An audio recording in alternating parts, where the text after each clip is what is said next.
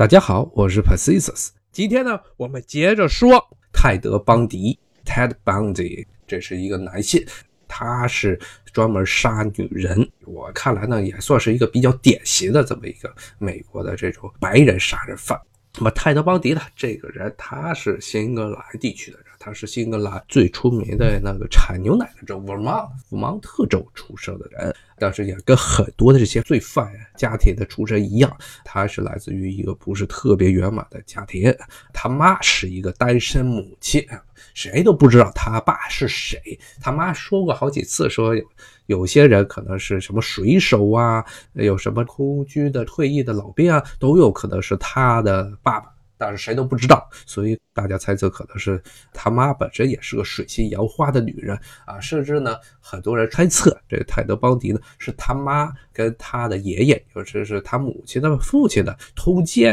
啊生出来的儿子啊，所以呢性格上有很多的缺陷。当然这只是一种推测，现在没有任何的确凿的证据证明一点。那为什么有人会有这种推测呢？确实是他的爷爷也是一个大变态。那么他妈呢？当时生下了他之后呢，很快呢，他就把孩子带到他爷爷处，应该说是姥爷处，他妈妈的父亲那地方去抚养。当时呢，他生的时候是一九四六年，那个时候美国的这个民风还是比较的保守的。不太接受当亲母亲这种行为，所以呢，他的祖父母啊，这姥姥姥爷呢，是把他当自己的亲生儿子来养啊。为了不让大家说闲话，但是呢，他这个姥爷是一个家庭暴力狂，经常殴打他的姥姥，然后殴打他，然后殴打他的他妈的妹妹，也就是这个泰德·邦迪的姑姑啊，非常喜欢打人啊，不仅喜欢打人，还是个种族分子。他是赤裸裸的种族分子，排斥一切的这有色人种，甚至南欧的人、犹太人呀、意大利人，更别说什么亚洲人，他都认为这个泰德·邦迪的老爷都认为是是这个下贱的人种，是这么一个让邻居们都觉得非常反感的这么一个家伙。那么呢，这个泰德·邦迪呢，就是在这么一非常阴暗的这么一家庭环境下长大的。他长大了之后，他也看见了他的这个姥爷啊，不停的殴打他的姥姥，还有他的这个姑姑，甚至呢，他当时打他姥姥或者外婆打到什么程度呢？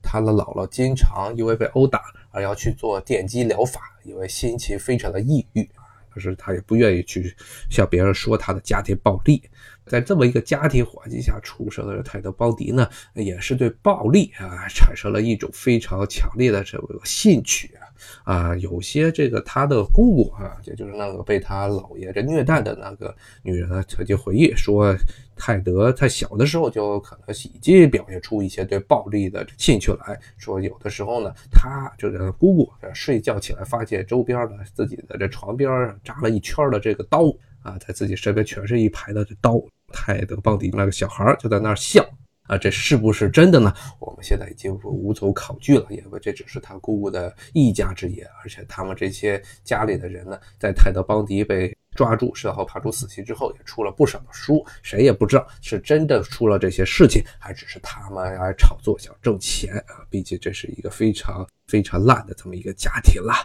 啊！那么泰德·邦迪呢，他跟他的姥姥姥爷其实也没有住太久，就住了差不多三四年的时间之后呢，他妈。就找了一个男的，是一个这厨子，然后呢，他们一家呢就从他姥爷所在的费城搬到了西海岸的华盛顿州的西雅图这一带啊，尤其是西雅图的郊区塔科马。啊，就是咱们这个前两年中国人特别火的那个关于这西雅图的电影，也是在同一个地区啊。当然了，啊，那个电影肯定不会跟大家说，西雅图发生了很多这个耸人听闻的杀人，包括这一件啊。待会儿我就可以讲到，他这个人最早杀人就是在西雅图周边的这些地区。那么。泰德·邦迪呢，搬到这个大西雅图地区了之后呢，他的继父其实是一个比较腼腆的人啊，其实算是一个好人吧。说是跟他的亲妈一共生了四个孩子，但是呢，这泰德·邦迪呢和他的继父之间的关系一直不好。不是说他继父想虐待他，他继父据说是经常希望他呢融入到大家庭中，但是是泰德·邦迪认为他继父是一个不求上进的废物。觉得他没有任何的野心，只是安分于想做这么一个厨子。他不是这个酒店的厨子，他是医院的厨子。他觉得他看不起他的继父，觉得他是一个废物。泰德·邦迪后来因为看不起自己的继父啊，经常跟他的这些女友们，就他没有杀掉的那些女人们抱怨。那么这个人呢，泰德·邦迪，他就在这么一个环境下长大了。长大之后呢，在这个环境下，他是怎么样这逐渐的开始训练出这种杀人的技巧的？谁也不是很清楚。而且他自己对他是怎么熟悉这些杀人的呃技术，包括怎么样防止自己犯罪被人捉到，或者隐藏自己的犯罪的这些痕迹，他是怎么样培养自己的作案技巧？从来都是前后跟所有人说的话都不一样。有的时候他对别人说，说是他喜欢看这些侦探杂志，从中了解怎么样犯罪；有的时候他又对别的这些人说，说他只是很讨厌那些犯罪的那些侦探小说，说里面讲的都是无稽之谈。但无论如何，他应该是在基本上小学、中学的时候是阅读了大量的相关的书籍。来为自己后来的这犯罪呢铺平道路。那么他上学的时候，无论是在小学还是在中学呢，班里的这些同学啊，都觉得他是一个很好的人，说他面貌比较英俊，然后呢是一个很有这个人缘的这么一个家伙，说是一个长相啊中等偏上，大家都很喜欢的这么一个人。那这个人呢，泰德·邦迪自己认为自己是一个孤独的分子，在学校中没有真正的朋友。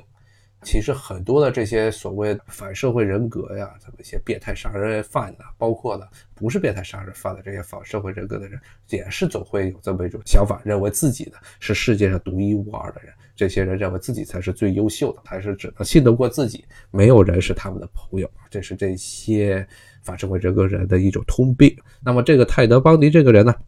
他在中学的时候并没有特别出轨的犯罪行为，至少是目前的这些证据表明他没有，但是不是真的就不太清楚了。那么呢，有人也说，其实他可能，他们认为他最早杀的人可能就是在他这个上中学的时候杀的，但是因为泰德·邦迪自己没有承认，然后证据也不是特别的确凿，所以我们也不是很清楚。但是在这段时间内，他基本上没有犯过大的案子啊，只是有些小偷小摸的事情。那么小偷小摸，然后被警察逮捕，但是被警察逮捕之后呢，因为他还属于未成年人，所以他毕业成年之后呢，这些他原来那些案底都被按照当时美国的这些传统呢，就都被消掉了。后面的人就查他的案，去查不出这些案底来。啊，这个人呢，泰德·邦迪很顺利的就进入了大学求学。他最早求学的大学呢，其实还是一个这几年啊，咱们中国人比较流行去美国留学的时候上的那么一类大学啊，叫做文理学院。哎，就这类学院呢，一般都是私立的啊，然后学费比较贵。但是呢，他们一般呢都没有研究生，只有本科的教程。一般这些上学的人都是家里至少是中产阶级出身，然后家里呢。供他们去上学，上了学之后，这些小孩呢，毕业之后，有些人呢就去家里的企业工作，有些人呢在深造，去别的真正的大学去做研究。一般来说，这一类的学校呢，它相对来说师资环境比较好，而且因为只有本科，咱们绝大部分的时候，老师只是为了培养学生，不做科研或者科研做的很少。当然了，他去上的这个文理学院并不是一个特别好的文理学院，它叫普吉特湾大学。这普吉特湾呢，就是西雅图所在的那个海湾啊。西雅图是一个环着这普吉特湾建的这么一个城市。那么他在普吉特湾只上了一年学，然后就转校到了华盛顿大学啊。这个地方要跟大家再强调一下，这美国呢，华盛顿名字命名的大学实在太多了。这地方说的华盛顿大学是指的华盛顿的州立大学啊，它跟那个圣路易斯的华盛顿大学还有很多以乔治华盛顿名字命名的大学是没有关系的。这是华盛顿州的州立大学。那么这个州立大学呢？当时他上的，而且他当时去这个州立大学上的专业还是中文。嗯，好了，时间已经不多了，我是 p a c i s 咱们下回再见，拜拜。